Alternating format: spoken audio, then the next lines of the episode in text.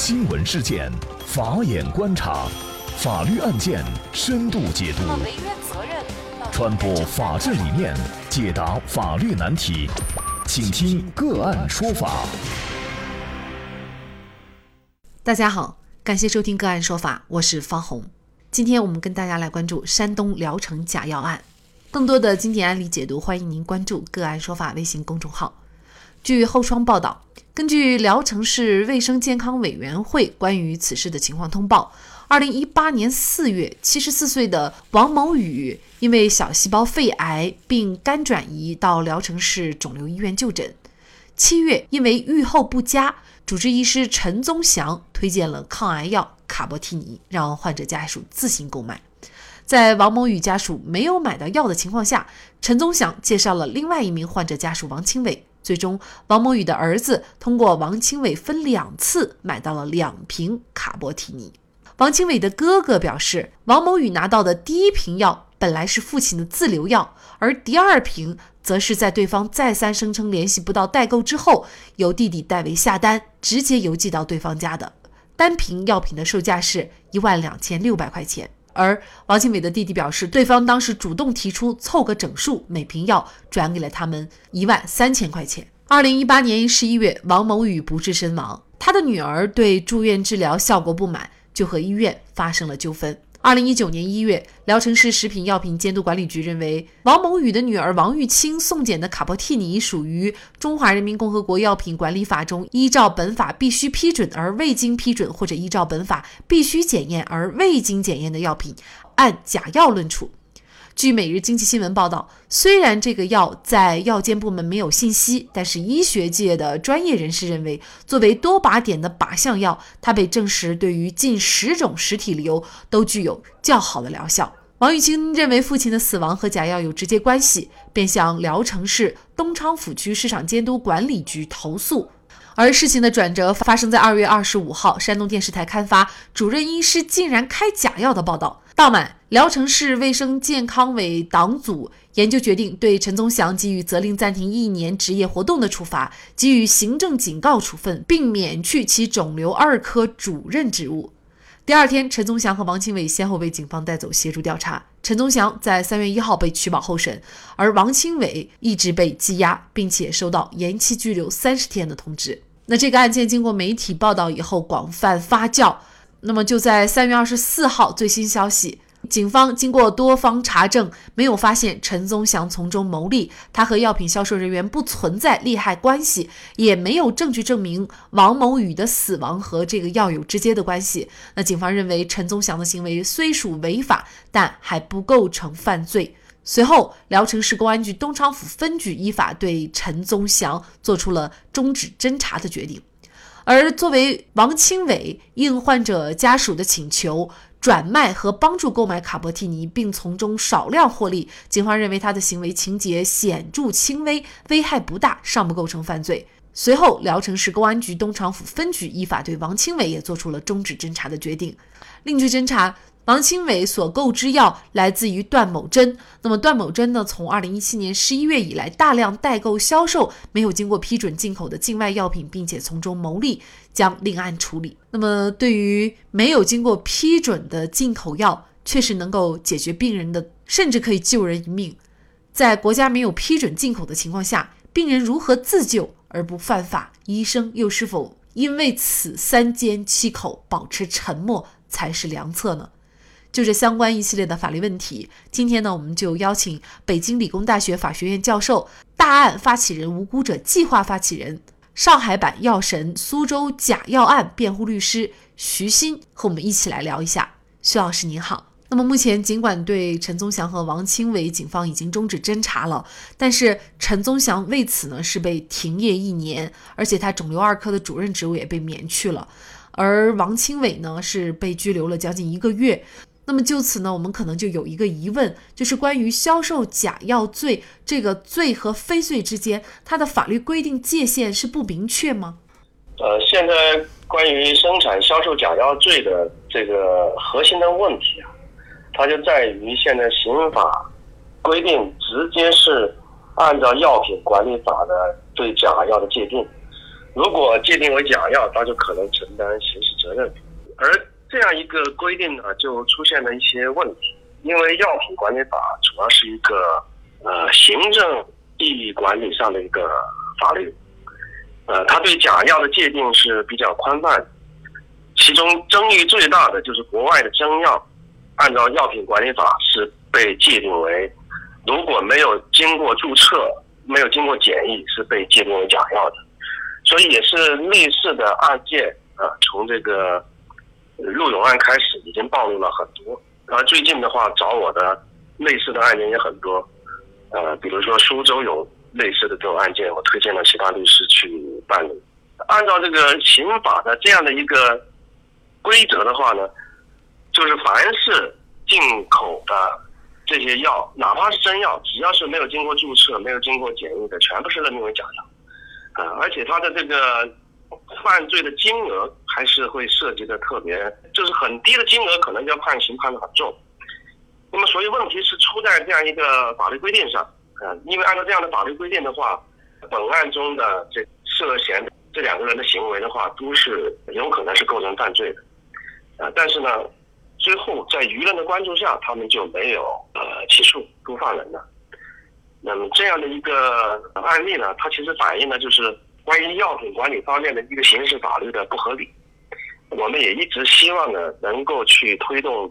法律的修改。那么至于对这个医生的停业，他是从这个医疗管理的角度，认为他可能给患者做出这样的一种提示，不符合现在的一个职业医师的一个所谓的基本的规则，是这么一个考虑。那么但是这样的一个现象就会使得我们看到，呃，医生可能就。会对于患重病的一些患者不敢说一些对他们有益的建议，呃，这其实是不利于一个医患关系的一个发展，呃，所以未来这样一个案件呢，我们觉得还希望从医疗界的角度来讨论，一个医生如果看到患者生病，呃，能不能给他提供一个他认为合理的一个建议？虽然这样的药品在中国没有上市，没有注册，但是如果对他的患者的病如果真的是有好处的话。呃，我认为医生是治病救人的这样一个目的吧，应该是可以的。那么目前呢，尽管这个陈宗祥和王清伟被终止侦查了，但是呢，段某珍呢立案处理，也就是说他可能会获罪，是吗？呃，因为按照现在的一个法律的话，这个只要他以盈利为目的，呃，现在目前侦查提供的相关的信息是说他已经是有比较大量的销售了国外的这些药品，那么。这样的情况下，按照现在的法律，他可能就会涉嫌犯罪。这样的情况下呢，可能他是需要找好的律师和办案机关沟通。现在类似的案件很多，呃，主要出罪的理由都是，比方说我们有类似的案件，上海的贾玉平案呢等等这些案件，我们提出主要出罪的理由就是他没有社会危害性。销售假药罪呢，刑法修正案已经把把它改成了一个叫做抽象危险，呃，以前叫具体危险犯，是必须要有危害后果的。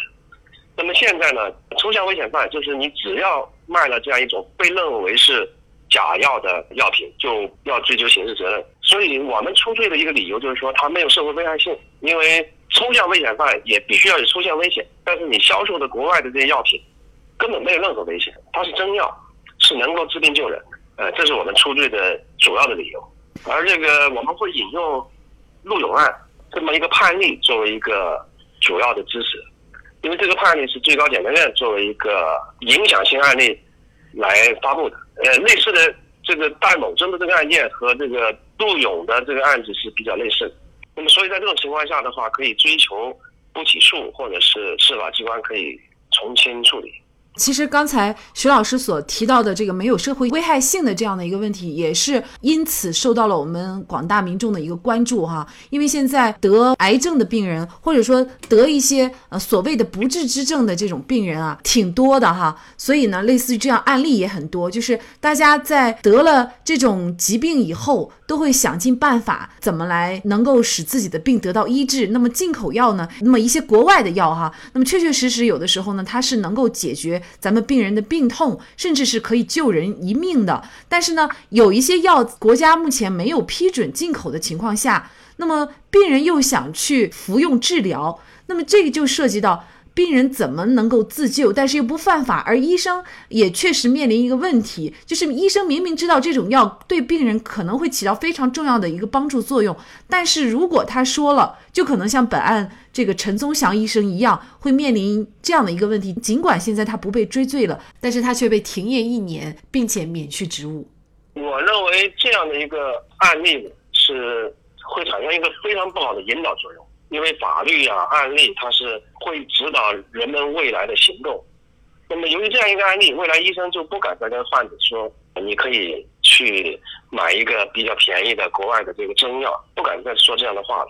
问题它出在哪里？问题它出在现在关于药品管理方面的刑事法律是非常不完善，所以要解决这样的问题，根本上呢还是需要法律的完善。我们也已经向全国人大。常委会法制工作委员会提出过立法的修改的建议，比如说《药品管理法》关于药品和假药的界定，必须要进一步明确具体限缩，必须要缩小它的范围啊。因为刑法对假药的认定呢，以这个《药品管理法》是作为标准啊，这个是需要修改为要结合保护不特定多数人的身体健康、生命安全的立法目的来进行实质认定，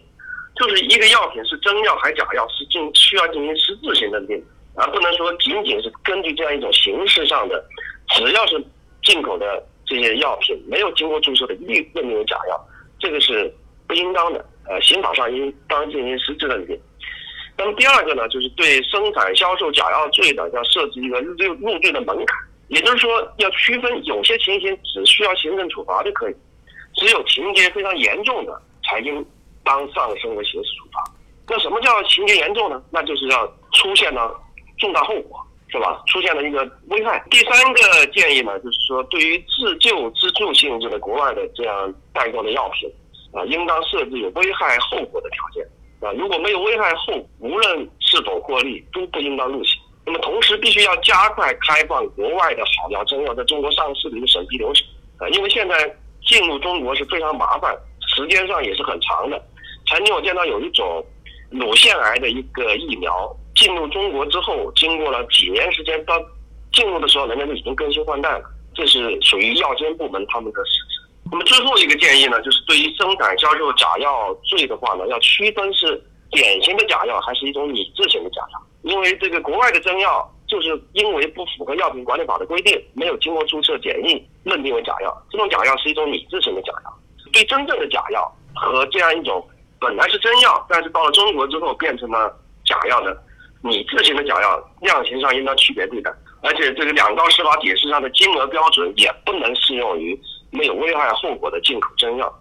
呃，因为它超过五十万就是情节严重，那就要十年以上了。但是很容易超过五十万，啊，如果是美容行业的针剂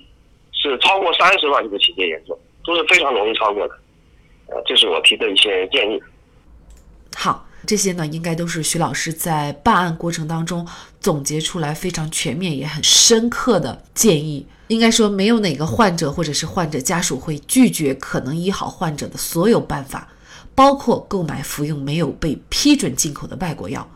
那么从这个意义上而言，患者需要没有批准的进口药来治病救人，但是法律却给销售这样药品的人定罪。对于为了病人着想提出建议的医生，又有什么理由对他进行处罚呢？医者仁心，需要保护发扬，而不该寒了他们的心。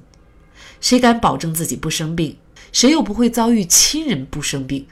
我们也希望相关部门尽快完善立法和执法，因为这背后是一条条等待救治的鲜活生命。好，在这里再一次感谢北京理工大学法学院教授。大案发起人、无辜者计划发起人、上海版药神苏州假药案辩护律师徐鑫。那也欢迎大家通过关注“个案说法”的微信公众号，具体的了解我们本期案件的图文资料以及往期的精彩案例点评。另外，您在生活工作当中遇到一些法律问题，都欢迎您通过添加幺五九七四八二七四六七幺五九七四八二七四六七这部电话号码的微信号向我们进行咨询和交流。给大家提供法律问题解答的都是我们节目邀请到的嘉宾了，他们都非常的资深、专业和负责任。感谢您的收听，我们下期节目再见。